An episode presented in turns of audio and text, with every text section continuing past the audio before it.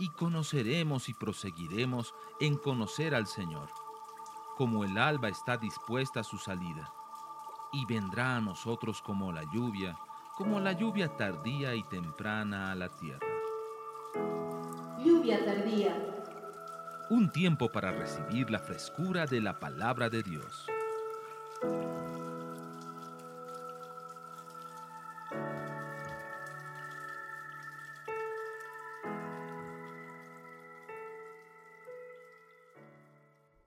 Entienden la diferencia entre lo espiritual y lo natural, ¿no? ¿Verdad? Señor, aquí está el pan, te hemos traído los sándwiches. No, ya no quiero, ya comí. No dice, espiritualmente estoy saciado. Dice, no. Entonces ellos empiezan a hacer la misma discusión que de nosotros. ¿Quién le habrá traído de comer? Y el Señor les dice, nadie. Mi comida y mi bebida es que haga la voluntad del que me envió. O sea, ¿se sació en lo natural por obedecer a Dios? Sí. ¿Sabes cuál es el ayuno más excelente? Cuando combinas ayuno y estudio de la palabra. No te da hambre. Pero si solo ayunas y no estudias la palabra, cada almuerzo es como un, un martirio. Ay, no quiero pasar por la cocina, estoy en ayuno. Y justo viene tu sobrino con unos, unas salteñas ahí que te traen, ¿verdad? Eh, Ay, no, justo hoy día. Y el vecino hace asado y entra por la... ¿Les ha pasado? Pero hagan este ejercicio. Algún día métanse en ayuno estudiando la palabra. A ver si les da hambre. Así es fácil entender que Jesús estuvo 40 días sin comer. Porque literalmente te sacía. Literalmente. Seis. Hubo un hombre enviado de Dios el cual se llamaba Juan. Este vino por testimonio, para que diese testimonio de la luz. Vuelvo a análisis de forma. ¿Qué es testimonio? Una definición de testimonio.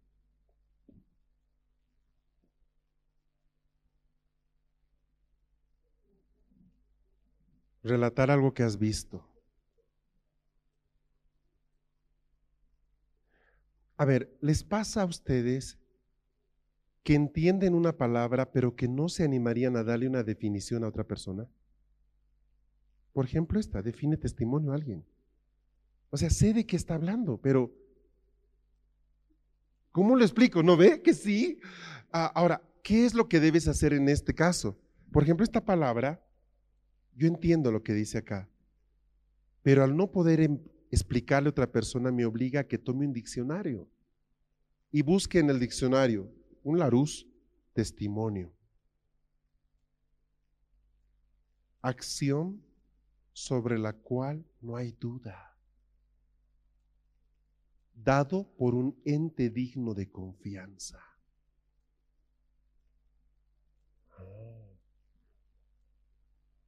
Este vino por testimonio. ¿Me entienden? Muchas veces nosotros nos perdemos parte de la revelación por no entender lo que la palabra significa en castellano, precisamente. Entonces hágase un favor a sí mismo. Mm, si no, ¿cuál es la prueba? Si no te no, no sabes cómo decírselo a alguien, busca el diccionario. Listo. Y repito, no es que no sepamos lo que significa, yo sé lo que significa testimonio. Pero, ¿cómo lo digo? Busca el diccionario. Esa es la prueba de cuándo buscar una palabra en el diccionario y cuándo no. ¿Estamos bien? Esa palabra te va a servir muchísimo. La palabra testimonio está ligada a testigo. Juan vino como testigo. Para que alguien sea testigo tiene que haber sido testigo. ah, a ver, un choque. Necesito testigos del choque. ¿Qué significa? Que vieron, vieron. no necesariamente que participaron, que vieron. Ahora, si dice que Juan vino por testimonio, significa de, testimonio de quién?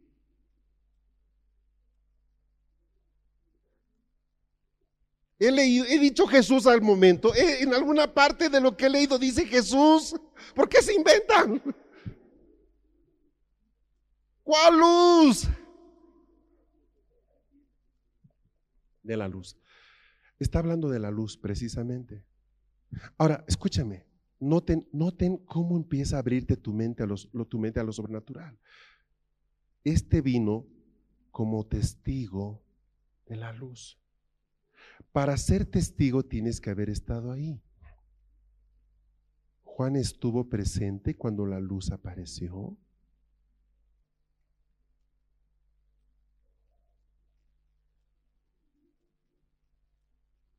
Eh, ahí empieza a marcar ocupado. Eh, ¿Por qué? A ver, ¿por qué mucha gente llamaba a Juan Elías?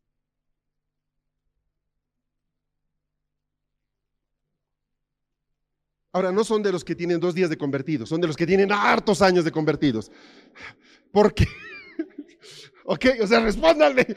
Ustedes sabían que muchos pensaban, muchos judíos contemporáneos de Juan pensaban que él era Elías.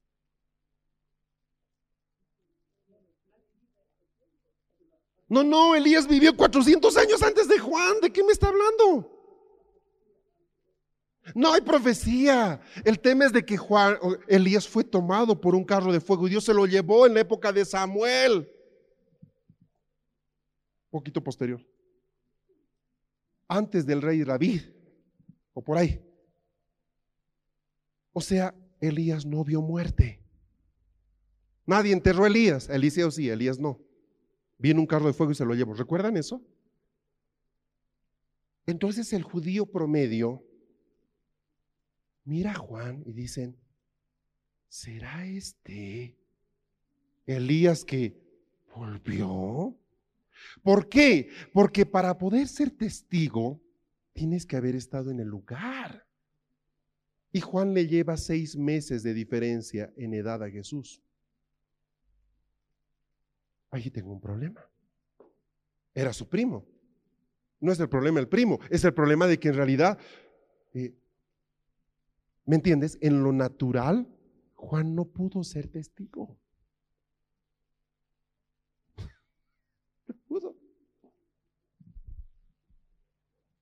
¿De dónde sacas eso? De haber buscado en el diccionario lo que significa testimonio. Nada más. Empiezo a decir, oye, un rato, aquí hay algo, aquí hay algo grueso.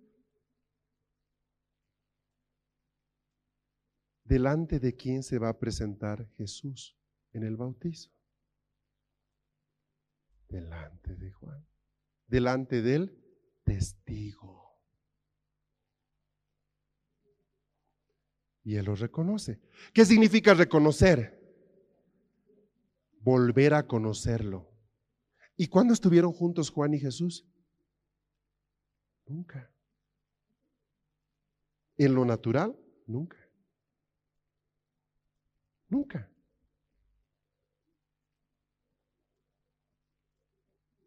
De hecho, vivían en ciudades distintas. Claro. Elizabeth va a visitar, o María va a visitar a Elizabeth, y saltó el bebé. Y el bebé lo conoció a Jesús en el vientre de María, o en el vientre de Elizabeth, perdón. Se vieron los bebés en el vientre. Y Juan lo reconoció a Jesús. ¿De qué me estás hablando? Esto ya es conocimiento revelado en base a una deducción de la palabra. Entonces yo digo y empiezo a construir, miren cómo empiezo mi prédica.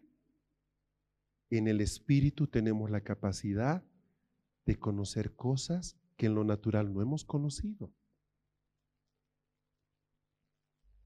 Jesús reconoció a los que eran suyos. En Juan 17 dice, tuyos eran, hablando de los que se convirtieron de los discípulos, tuyos eran y me los diste. Ya Dios los conocía aún antes de que ellos sean salvos. ¿Cuándo empieza el conocimiento de esto?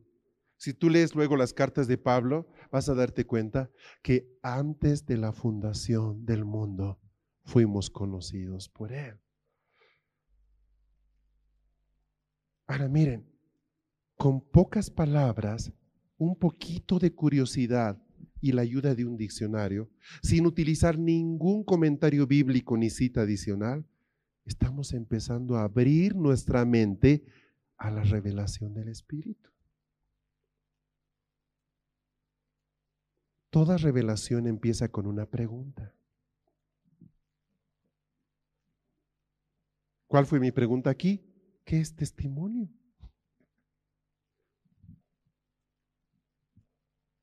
¿Me están siguiendo? ¿Alguien se me quedó ahí en el prado? ¿Estamos? Qué rico. Dice, verso 9, aquella luz verdadera, me anoto, quiere decir que hay luces falsas. Estoy con mi notita aquí al lado, ¿eh? ¿Notan? Simple observación. ¿Por qué? Porque si dice luz verdadera, implica, por oposición, que hay luz falsa. Wow, ¿cómo puede ser que haya luz falsa? Ajá, ese es el mensaje de los anticristos. Ellos juegan en base a la luz falsa. Otro tema. Volvamos al que tiene mentalidad de dos días de convertido, ¿sí? Pero me estoy anotando, luz verdadera. Ok. Aquella luz verdadera que alumbra a todo hombre venía a este mundo. En el mundo estaba y el mundo por él fue hecho, pero el mundo no le conoció. Análisis de forma, ¿qué encuentran aquí? Cuatro veces la palabra mundo, ¿estamos? ¿Están bien ahí conmigo? En el mundo estaba, perdón, verso 9, venía este mundo, en el mundo estaba y en el mundo por el fue hecho y el mundo no le conoció. Análisis de contenido, me quiero volver loco. Porque lo que estoy diciendo es algo que empieza a hacerme saltar los fusibles. Miren, escuchen a ver si les parece coherente. Aquella luz verdadera que alumbra a todo hombre venía a este mundo en el mundo estaba. O venía o estaba.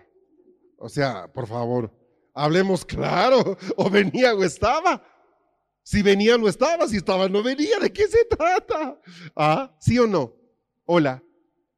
¿Ven qué divertido es estudiar la palabra? Ay, pues, ¿qué, ¿qué, es esto? ¿Verdad? Y no solo eso. Mire lo que dice. Venía a este mundo en el mundo estaba y el mundo por él fue hecho, pero el mundo no le conoció. Nota, ¿quién es el mundo? Noten que no digo qué es el mundo.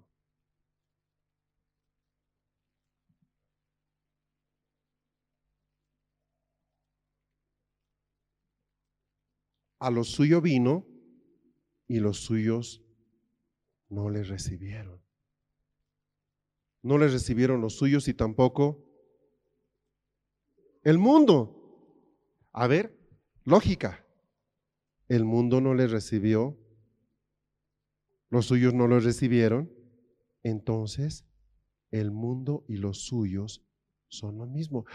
El mundo le pertenece a él.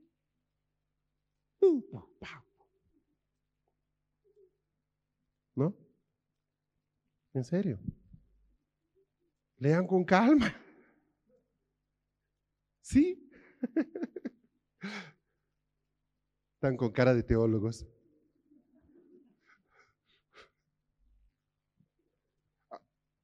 ¿Siguieron mi deducción? Lógico. Vino al mundo, el mundo no les recibió. Vine a los suyos, no les recibieron. ¿De qué está hablando? Ah. ¿Por qué Dios ama al mundo? Porque es suyo. ¿Y saben qué dice un viejo versículo de la época del siglo X antes de Cristo?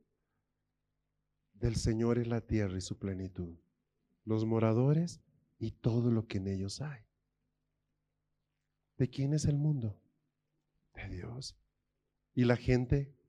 De Dios, aunque ellos no se crean propiedad de Él. Jesús está hablando con la gente y aparecen unos publicanos y le traen una moneda y le dicen, Señor, ¿debemos pagar impuestos? La mitad de ellos son judíos, la mitad son romanos. Si Él dice que deben pagar impuestos, los judíos se van a molestar muchísimo porque estaban hartos de los impuestos.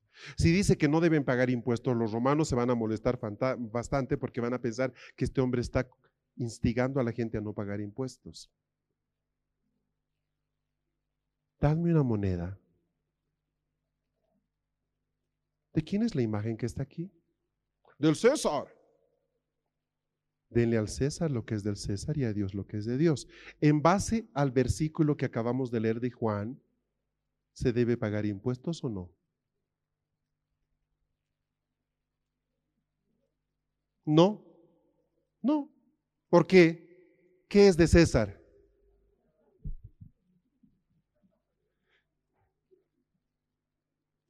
Acaban de hacer, acaban de lograr una revelación en base a la deducción que la mayoría de los pastores ni entienden. ¿Saben entonces por qué acusaron a Jesús o de qué acusan a Jesús? Cuando lo llevan a Pilatos a leer más adelante, los sacerdotes van y le dicen, está instigando a la gente a que no pague impuestos. Oiga, ¿Acaso digo que no pagaran? Es que los judíos entendieron. Él les habló casi en clave. Claro, los romanos dijeron, ah, pues si es del César, él dice que hay que pagar impuestos. Claro, se fueron felices, ¿verdad? Y los judíos también. Denle al César lo que es de él. Y como los judíos sabían la Biblia, el Antiguo Testamento de memoria, del Señor es todo. Ah, pues del César lo que es del César. ¿Qué es del César? Nada. Ninguna de las acusaciones que le hacen a Jesús es mentira. Él no podía haber sido llevado a la cruz con ilegalidad. Lo acusan de comedor, de bebedor, de estar con prostitutas, ladrones y publicanos y de instigar a la gente a no pagar impuestos. ¿Alguna de esas cosas es falsa? Ninguna, todas son verdaderas.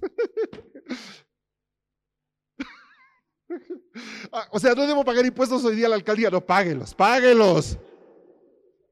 Ya no paguen denarios, no hay la imagen de César. ¿Notan, notan ustedes cómo estamos sacando ya esto que acabamos de decir es revelación. Porque automáticamente todos los pastores del planeta responden, aquí dice Jesús que debemos pagar impuestos. Y no es verdad, no está diciendo eso. ¿Cómo se dieron cuenta ustedes? Leyendo Juan 1.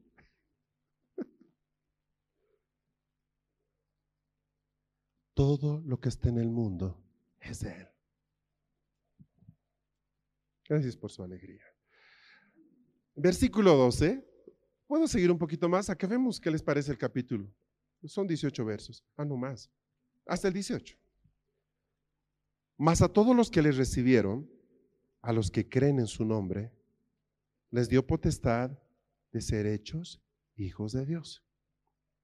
Este verso es interesante. Análisis de forma. A todos los que les recibieron. Voy a, ponerlo así. Díganme si es coherente. Escuchen, no, no lean. Voy a quitarle algo y me dicen si cuadra. Mas a todos los que les recibieron les dio potestad de ser hechos hijos de Dios. ¿Funciona? Sí. Ahora, le quito otra parte. A todos los que creen en su nombre les dio potestad de ser hechos hijos de Dios. Cuadra. Es un verso que está haciendo una repetición, pero es aclaratoria. Miren, mas a todos los que le recibieron, coma, a los que creen en su nombre.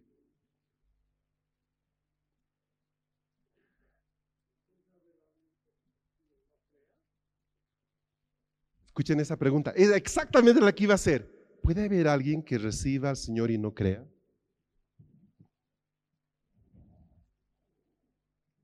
Ese es el centro del catolicismo.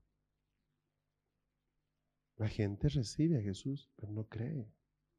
¿Y cómo sabes que no cree? Por sus obras.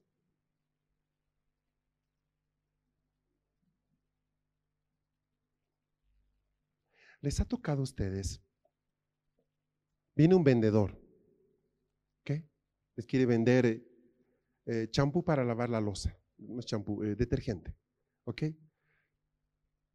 El hombre les habla del producto, ustedes lo reciben en la casa, les dice, quiero hacer una prueba, mire, como en la televisión, ¿verdad? Ah, ok. Yo puedo recibirlo, pero no necesariamente estoy obligado a creerle. En el fondo, son dos cosas distintas. Aquí no está hablando como que este es igual al otro. El concepto de recibir al Señor hoy día está bien, bien devaluado. Ah, sí, yo recibí al Señor y está en fornicaciones, está en un montón de inmundicia y recibió al Señor. ¿Sabe qué dice la palabra? Que no todos los que dicen Señor, Señor son salvos. Luego Jesús habla en otra parte y dice, muchos me dirán en ese día, Señor, en tu nombre, recuerda, ¿quiénes son los, eh, a quienes Dios les da potestad de ser hechos hijos de Dios? No, dos cosas, a los que lo reciben y le creen. Son dos cosas diferentes.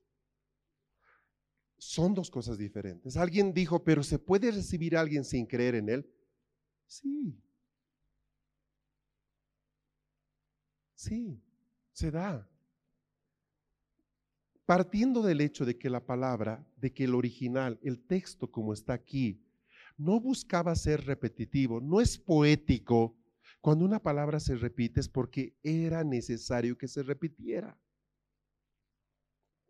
Voy a, voy a agarrar ese versículo. Estas ya son las ventajas de la tecnología. ¿Qué versículo es, amados? 12. Lamento que no puedan ver, está muy chiquito, pero lo marqué ahí. Y ahora le digo comparar. Y aquí tengo este versículo en todas las versiones. ¿Ya? Entonces dice aquí a los que recibieron, a los que creen en su nombre, a los que recibieron y creyeron, recibieron y creyeron. Me gusta, recibieron y creyeron. Si dijera recibieron o creyeron, sería opcional uno u otro. Pero dice y, y el y es inclusivo, es condicional, implica A y B. ¿Estamos bien? Por eso es que es importante notar eso.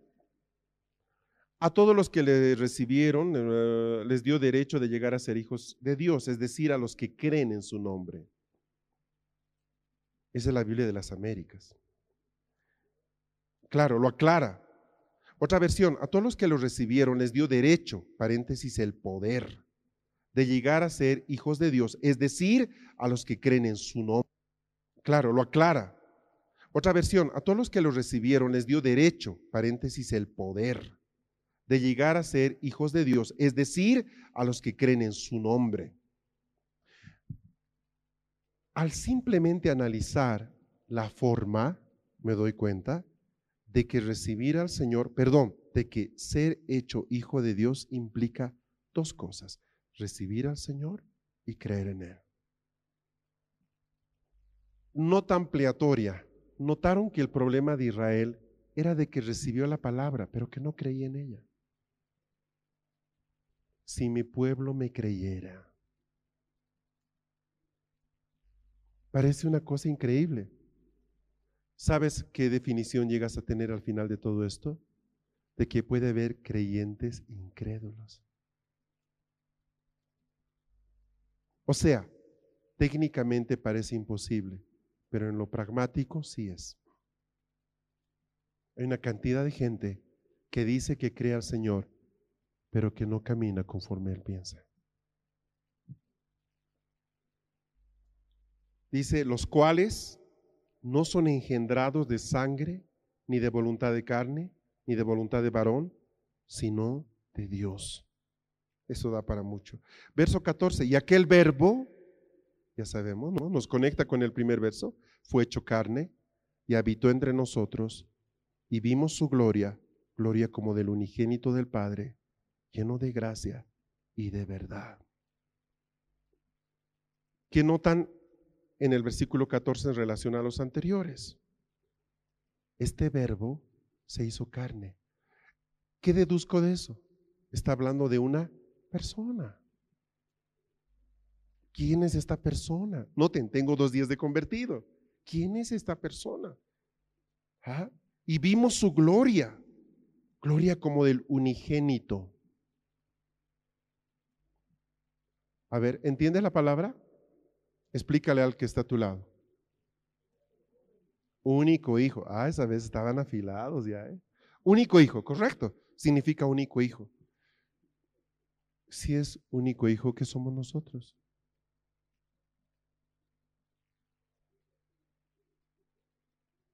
Único hijo.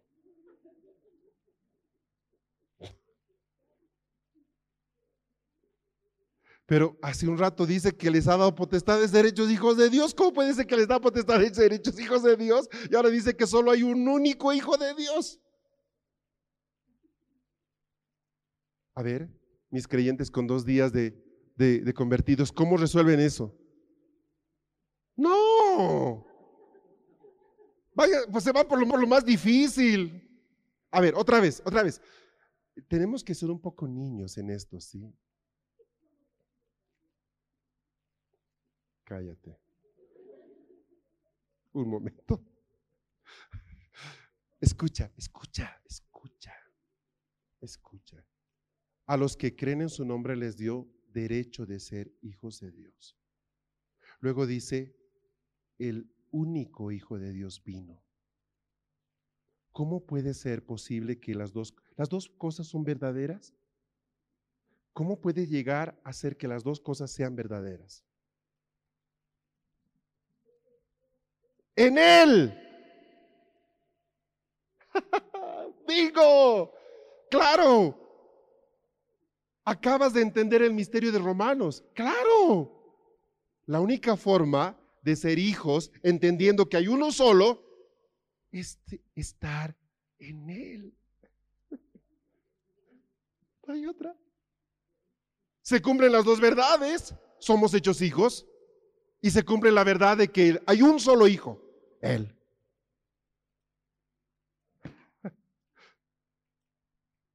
No es teología. O sea, miren cómo estamos combinando inteligencia con revelación. Suave. Revisando la forma, llegas al fondo. Preguntándote, ¿cómo puede ser?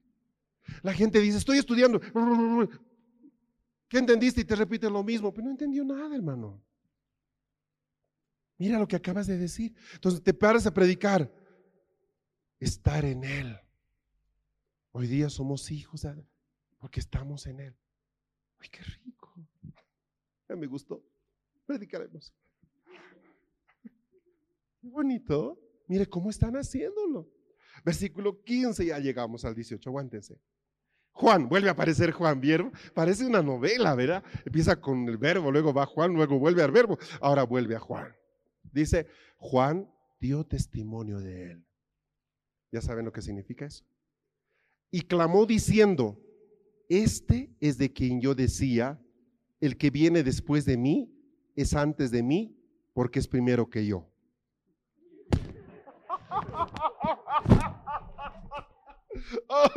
Eh, las risas se justifican en este verso. ¿qué es eso, Señor? Y me dijeron que empezara con Juan, que era lo más fácil. Sí, es el libro más sencillo. Es el más sencillo. Qué interesante lo que acaba de decir. No es un juego de palabras, parece, ¿verdad? No es, es. Te está mostrando el principio de la eternidad. Revisémoslo de nuevo, ¿ok? Esta vez sin risa. Por favor. Dice Juan, no, dio testimonio de él. Ahí estoy. Y clamó diciendo, está hablando Juan. Le complico el tema. Él ni siquiera recibió el bautismo del Espíritu Santo. Le complico dos veces el tema. Nunca escuchó una prédica completa de Jesús. Fue criado en base al judaísmo. Luego se fue al desierto no fue a la escuela. De hecho, seguro ni sabía leer. Parecía un ermitaño. Dice que creció cubierto con piel de camello. Nadie le dijo que hay sastres este cuate. Piel de camello y comiendo miel silvestres y langostas. No, langostas. Langostas. Parece mexicano este cuate. Langostas. Se te hace agua la boca, Carlitos. Ay, qué asco. Broma. Eh, ¿Cómo él puede decir esto? ¿Sabes? Haciendo solo una lectura de, de forma, el ateo deja de ser ateo.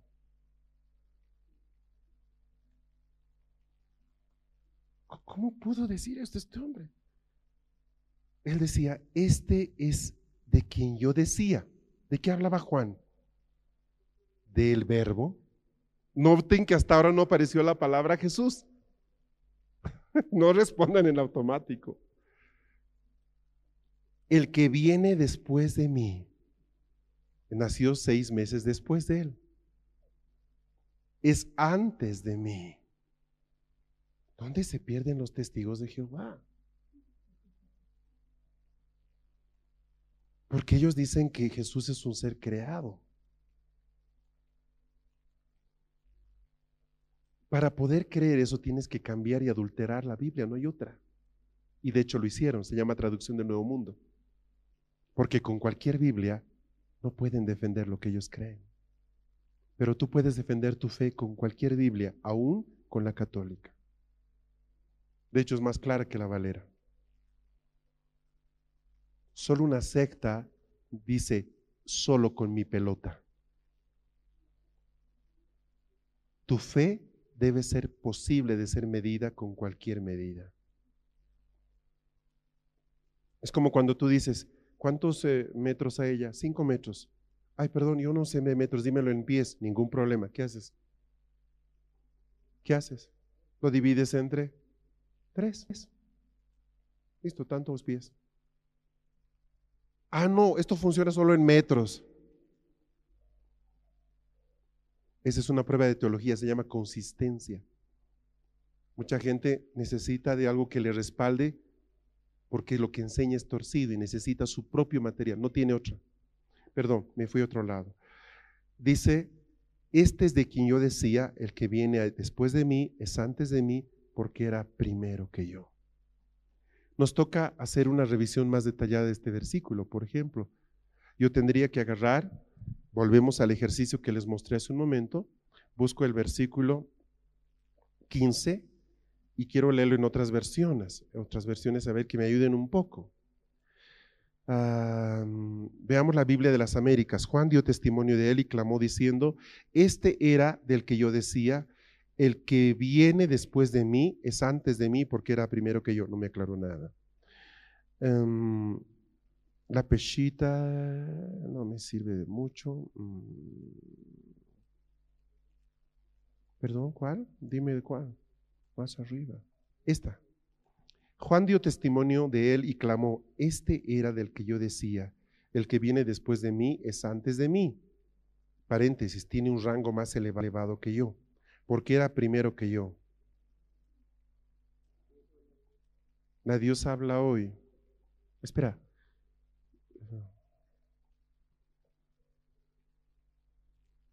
Se me ha adelantado.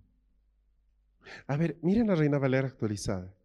Este es aquel de quien dije, el que viene después de mí ha llegado a ser antes de mí, porque era primero que yo. Bueno, no nos ayudan mucho, puede que haya una que otra más.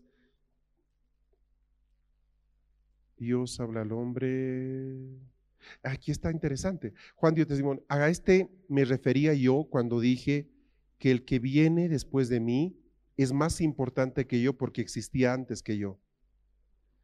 Está un poquito forzada, si se nota la traducción, porque aquí necesariamente no, no, no creo que esté hablando de importancia, sino de existencia. De eso está hablando, de existencia, no de jerarquía.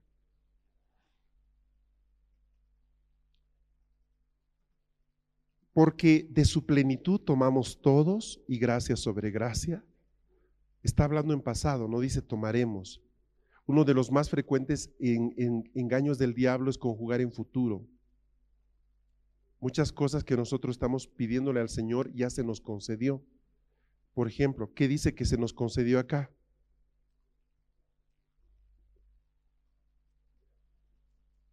En realidad no, su plenitud. Definición de plenitud. ¿Entiende lo que significa como para poder explicarlo a alguien? Que no cabe más. Entonces, ¿por qué le pide, Señor, lléname, lléname de ti? Si dice que de su plenitud tomamos todos.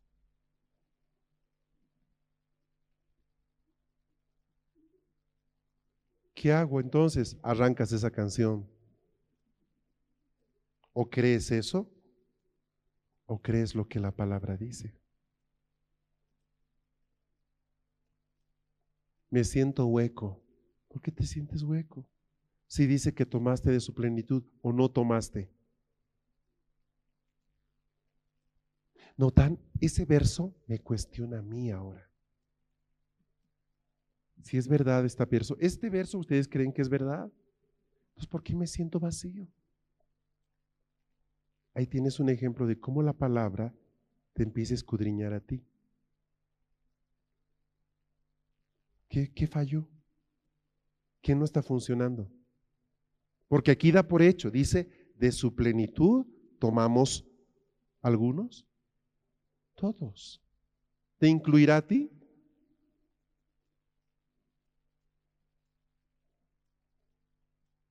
y gracia sobre gracia.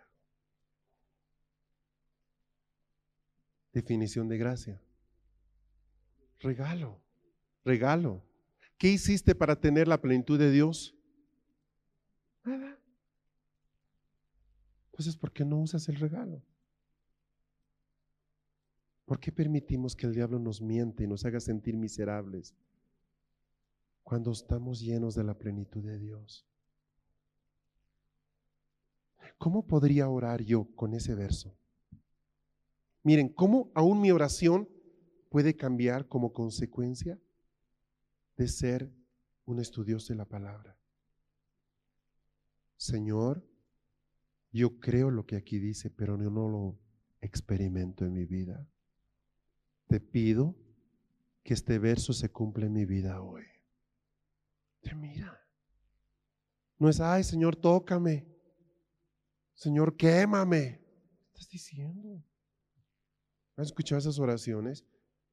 Que tu fuego arda dentro de mí. Eh, metafóricamente.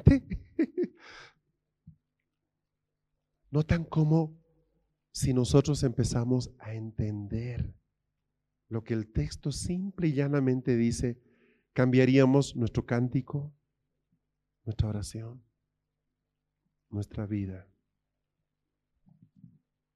¿Qué tal si mañana te levantas y dices, conforme dice Juan capítulo 1, versículo 16, declaro que he bebido, he tomado de la plenitud de Dios, y aunque esté nublado, yo me siento lleno con lo que Dios me dio. Esa es una guerra de revelación. El diablo te dice, no te sientes mal. Yo escojo creer la palabra. Te puedo asegurar que menos gente se deprimiría si leyera la Biblia. Verso 17. Pues la ley por medio de Moisés fue dada, pero la gracia y la verdad vinieron por medio de Jesucristo. La primera vez que se menciona el nombre de nuestro rey y se menciona con nombre y con apellido. Cristo es un título que significa ungido. Vino por medio de Jesús el ungido. Qué manera de presentarlo. ¿Y cómo lo presenta? Ahí está. ¿A qué vino él? según el versículo 17. Vino, perdón, a traernos gracia y verdad. Oiga, ¿y por qué no dice salvación? Pregunten a la gente, ¿qué nos trajo Jesús? Ah, salvación, ah, gozo. Eh, a mí me trajo un auto, ya, qué bueno. ¿Nota? Van a ver qué poca gente responde conforme a la palabra. Él me trajo gracia y verdad. ¿Saben cuál es una traducción de verdad? Realidad. ¿Se acuerdan de ese verso? Conoceréis la verdad y la verdad los hará libres. En el original dice, conoceréis la realidad y la realidad los hará libres. Entonces una persona que vive, que no conoce a Dios, ¿qué vive? La mentira, porque el diablo es príncipe de mentiras. Si conocieras la realidad, serías libre. Él vino a traernos la gracia y la realidad. Termino verso 18. A Dios nadie le vio jamás. El unigénito Hijo que está en el seno del Padre, Él le ha dado a conocer. Análisis de forma. Perdón, hay un error porque aquí está hablando de Jesús como que está en el Padre y Él ya vino. O sea, o está aquí o está en el seno del Padre. ¿Dónde está? Más adelante se aclara que Él está aquí y está allá.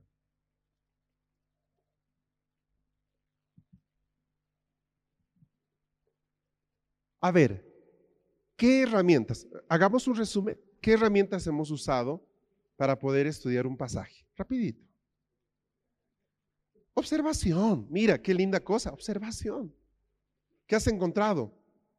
Cosas en la forma del, del verso que son poco usuales.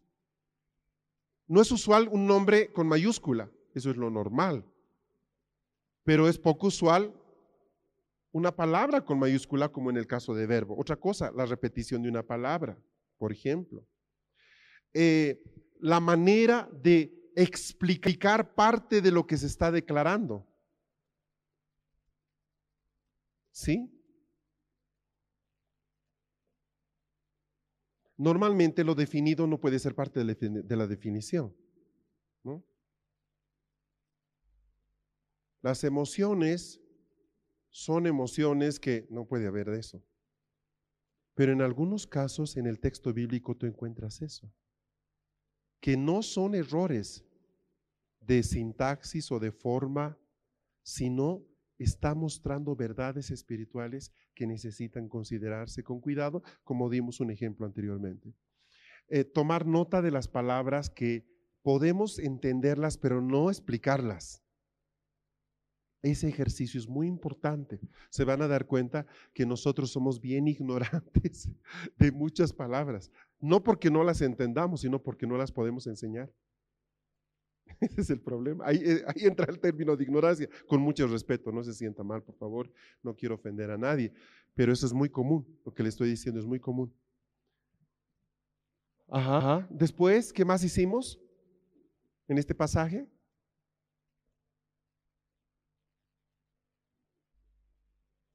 Llegamos a hacer en algunos versículos análisis de fondo.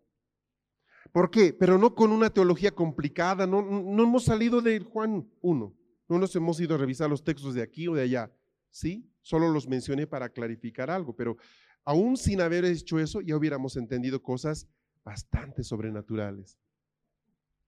El análisis de fondo te puede llevar a tener una comprensión ya de principios espirituales, ¿sí o no?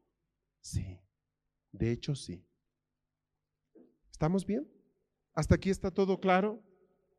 ¿Serían capaces de hacer el estudio de un capítulo ustedes mismos, solos? ¿Les parece? Es, interesante el desafío.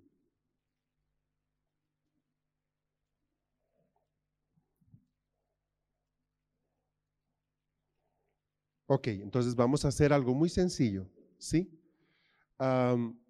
empezando con la, fila que está más pegada a los pilares, empiezan en uno, el que sigue es dos, uno, dos, uno, dos, ¿ok?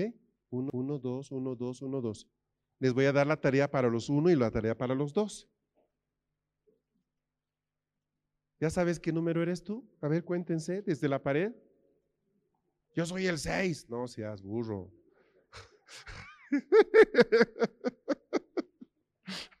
Ay, perdón.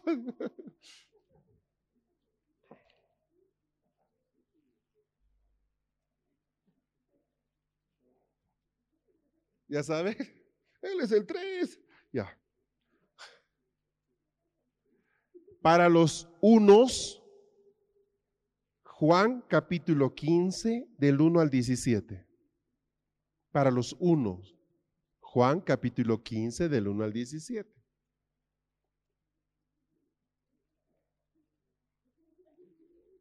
Uno, dos, uno, dos, uno. Perdónenme, tengo un problema aquí. Alguien no aprobó preescolar un ratito.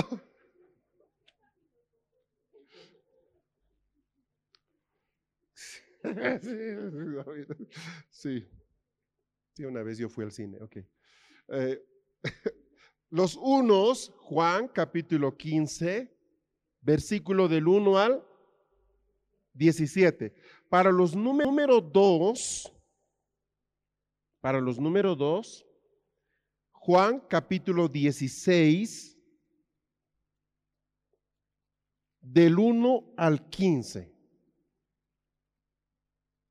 Repito, para los números 2, Juan del capítulo 16, versículo 1 al versículo 15. Unos van a ser 17 versículos y otros 15 versículos. ¿Qué debo hacer? ¿Con qué vengo? Porque esto lo van a presentar, oiga. O sea, ese ejercicio.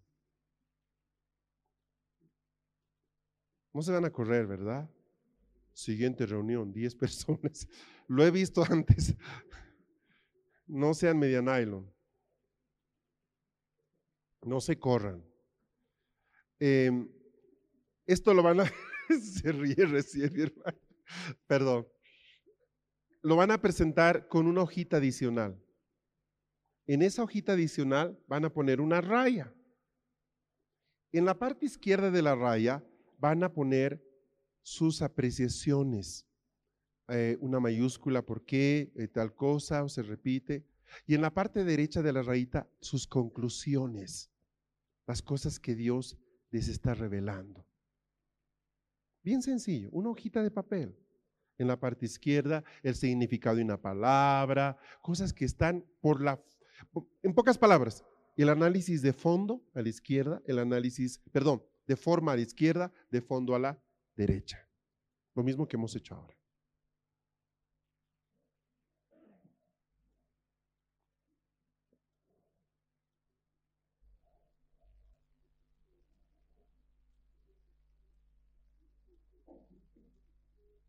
Tu izquierda, tu izquierda. ¿Cuál izquierda? ¿La suya o la mía?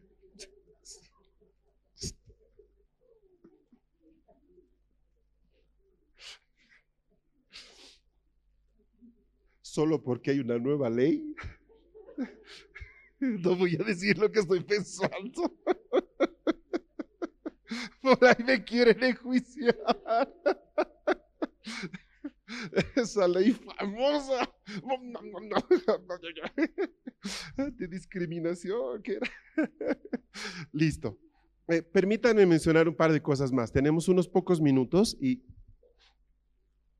Ah, no, ya no tenemos casi tiempo. Son las 10 menos 5.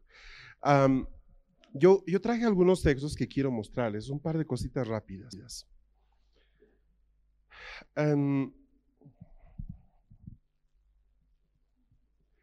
Cuando yo estudio la Biblia, parto del hecho de que Dios habló, pero también parto del hecho de que es un libro donde hay mucha capacidad humana involucrada.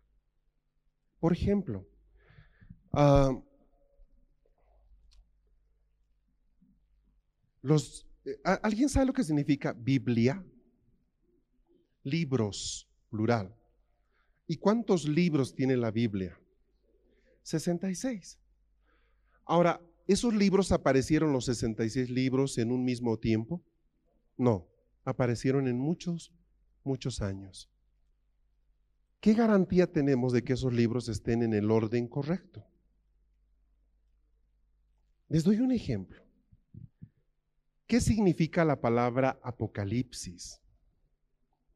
Revelación. Nada con el fin del mundo, ¿verdad? Revelación. Imagínense que el apocalipsis estuviera después de hechos.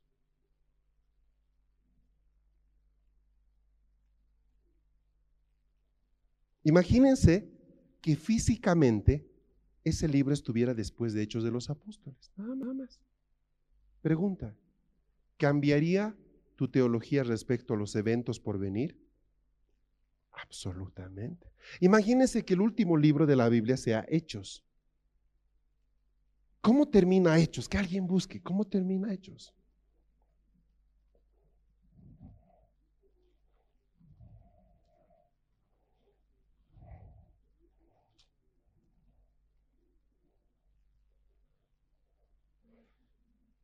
Verso 30, y Pablo permaneció dos años enteros en una casa alquilada y recibía a todos los que a él venían. Verso 31, predicando el reino de Dios y enseñando acerca del Señor Jesucristo abiertamente y sin impedimentos.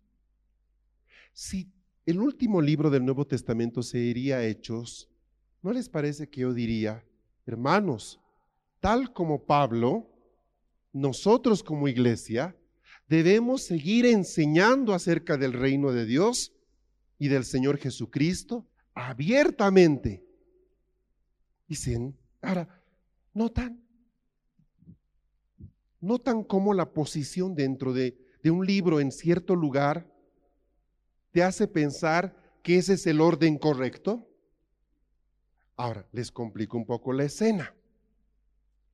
Primero, los libros no están en el orden correcto. Y segundo, aún algunos capítulos no están en el orden correcto. Por ejemplo, Apocalipsis está en orden equivocado. Hay manuscritos de ese libro donde están en otro orden los capítulos.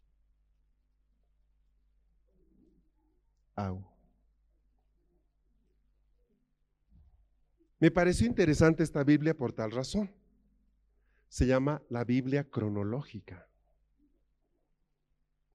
Es una Biblia que la encontré un día por casualidad en una librería.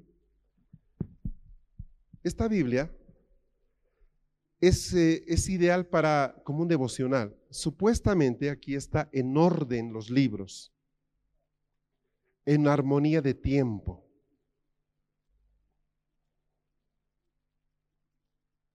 Por ejemplo, en la Reina Valera, el libro de Crónicas está justamente pegadito al libro de Reyes. Reyes, Crónicas. Pero históricamente Crónicas aparece 500 años después del libro de Reyes. Pero los han puesto juntos porque hablan del mismo periodo de tiempo. ¿Por qué les digo esto? O sea, si quiere reforzar mi confianza en la Biblia, no lo está logrando. Ok, bueno, lo que quiero reforzar es tu confianza en el Espíritu Santo, no en el texto. La Biblia es una herramienta sobre la que la última palabra la tiene el Espíritu Santo, no el traductor. Yo podría mostrarte Biblias donde dice en una sí y en la otra dice no. Ahí te tienes que tomar un alcacerse. Ay, entonces no debo confiar en la Biblia. No, sí debes confiar en ella. Pero tu maestro no es la Biblia, es el Espíritu Santo. Jesús dijo, Él les guiará a toda verdad. No dijo la Biblia les guiará toda verdad. Dijo el Espíritu Santo, el que yo enviaré, Él les guiará toda verdad. ¿Sabes dónde empiezan los pleitos doctrinales? Cuando la gente le da autoridad a la Biblia que solo debería dar al Espíritu Santo. El Espíritu Santo tiene la última palabra. A la luz de eso, yo puedo tomar cualquier Biblia y sabes qué? Dios me va a hablar. No dependo de la versión. Pero como estudioso de la palabra, voy a preferir algunas versiones porque son más fidenignas a lo que Dios dijo. Entonces alguien podría pensar y decir, ¿y cómo usted sabe lo que Dios dijo? Que usted estuvo ahí para ver lo que escribieron o me resulta que se llama Juana ahora usted. No. ¿Cómo puedo saber que un libro sea exacto o no? ¿O qué versión es más exacta que otra? Eso es gracias a este libro. Este libro es el que tiene la última palabra. ¿Qué rayos es esto? Bueno, no se asuste, también está en la computadora. Este libro se llama Concordancia Strong. Strong es el apellido de un señor que hizo un tremendo trabajo. ¿Qué hizo este caballero? Miren, ¿saben dónde me, frustro yo? Cuando veo cuántas cosas tenemos hoy día y la gente sigue en su ignorancia, sigue dominando los canales de televisión y no tiene la más remota idea de lo que Dios le ha concedido. Este libro lo que hace es estudiar cada palabra en el original griego y hebreo. Cada palabra. ¿Recuerdan que les dije que el hebreo y el griego y el arameo son lenguajes explícitos? ¿Qué quiere decir eso? De que cada palabra tiene un significado concreto. Ahora, por ejemplo, en el versículo que hemos leído, dice, em, cuando hablaba del mundo, ¿cómo dice? Em, a lo suyo vino, a lo suyo no lo dieron. En el mundo estaba, ¿no? Y el mundo por él fuera, fue hecho. Resulta que la palabra mundo en el griego por lo menos tiene tres posibles palabras. Uno es cosmos, otro es eucumenos, otro es eón. Pero en castellano, ¿cómo se traduce eso? Mundo. Pero resulta que en el griego cada una de esas palabras significa algo diferente. Cosmos, mundo creado material. Eucumenos, y puedo decir gente. Eón. A ver, podría decir, eh, estamos viviendo en este tiempo tan terrible. Podría decir, estamos viviendo en un mundo muy terrible. Eón es como un un tiempo determinado, pero como que global. Por eso es que se traduce como mundo muchas veces. Entonces, el tema es, ¿a qué mundo se referirá Juan 1, verso pirisquisquis? ¿Ok? En esa versión, ¿a qué mundo se referirá? ¿Me siguen? ¿Cómo puedo saber de qué estaba hablando el Señor exactamente ahí? Tengo que aprender griego, pastor. Mire, sería ideal porque es una de las cosas más hermosas aprender griego, pero como ni tiene tiempo, ni tal vez, ni tal vez tenga el aguante, porque no es fácil aprender griego, te consigues una concordancia strong. Eh, ¿Vio? Funciona. ¿Qué sucede? ¿Qué hizo este señor Strong? A cada palabra de la Biblia le dio un número y estudió el significado de esa palabra.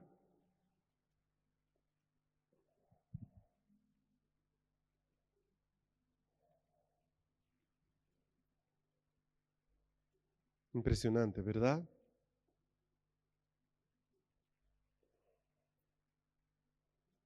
Quiero hacer algo para que puedan ver. Aguántenme unos instantes, nada más, por favor. ¿Qué es esto? Mm.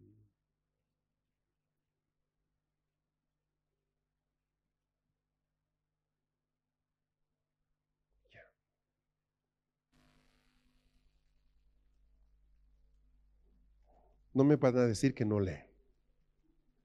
Ahí tenemos un problema. Por ejemplo, lo que ustedes tienen aquí es la Reina Valera 1909. ¿Estamos bien? Si cambio acá, tengo la Reina Valera 1865. Gracias a Dios, hoy día tenemos ya versiones completas donde, eh, ay, perdón, no sé qué hice, pero hice algo mal. Ya. Es que este programa es Windows, disculpe.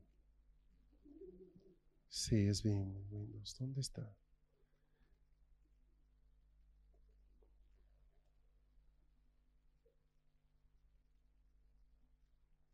Ok. Aquí tengo una versión. Juan 1.12. Tantos como pero recibieron a él, dio a ellos autoridad. Hijos de Dios llegar a ser. Así es el griego. Parece como cuando habla Yoda. En serio a los confiados hacia adentro el nombre de Él. Cara de teólogo 2. No se asusten. Así es el griego. Eh, es como el inglés. Es al revés de lo que hablamos en castellón. Castellol, castellano. Portuñol castellol. Va por ahí, ¿no? Es señor. Ahora, noten algo. Por ejemplo, la palabra eh, Dios, aquí dice Dios, ¿ok? Dice de Dios. Esa palabra en la concordancia en Strong es la G2316. ¿Estamos? Esa palabra es teos. ¿Pueden ver dónde dice teos? Teos. Eso está tomado de aquí.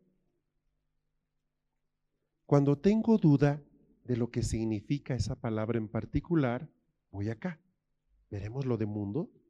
Ya, ¿en qué verso era ese? Verso 10. Chuta, ¿y dónde está el 10?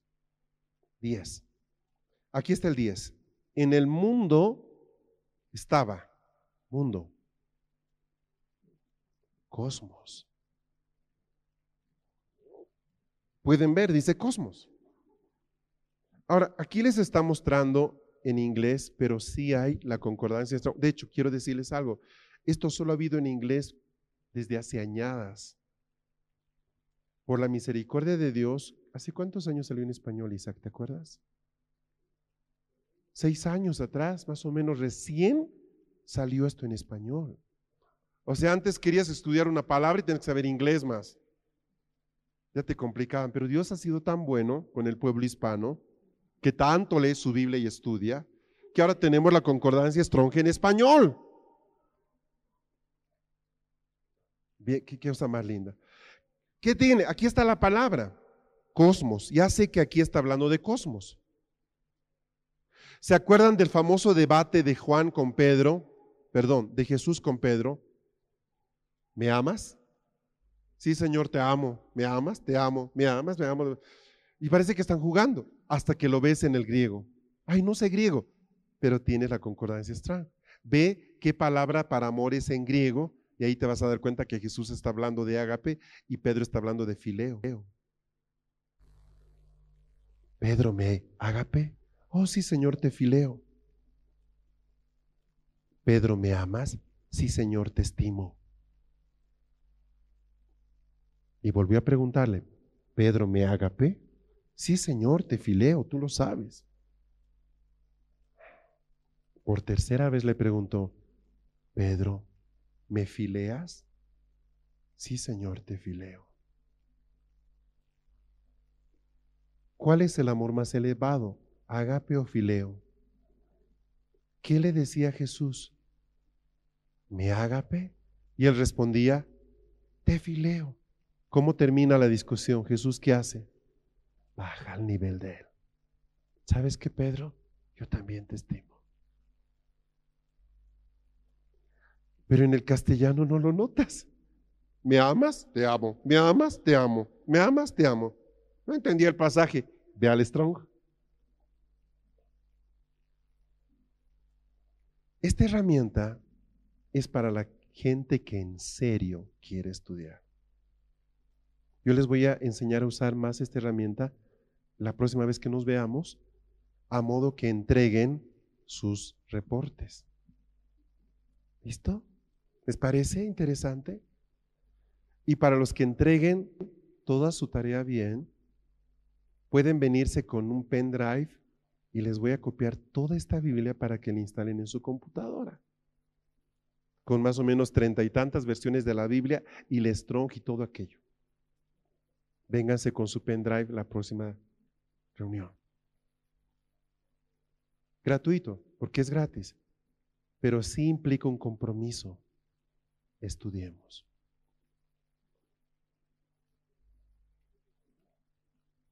¿Cómo es? ¿Entendimos o no? ¿Les parece interesante? Listo. ¿Cuándo nos podemos ver? Tiene que ser antes del 20 de diciembre. Digo, 20 de enero.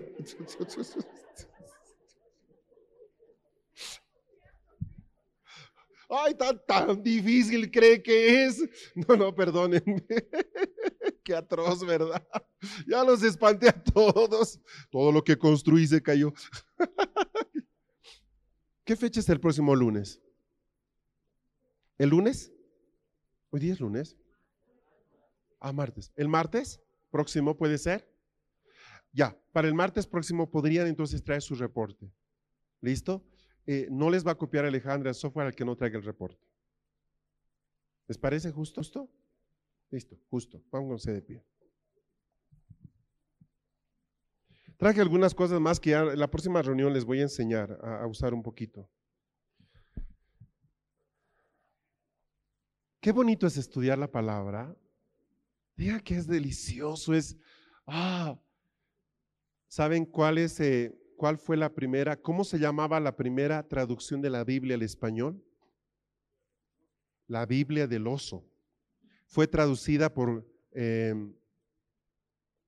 Casiodoro de Reina, allá por 1500, no me acuerdo.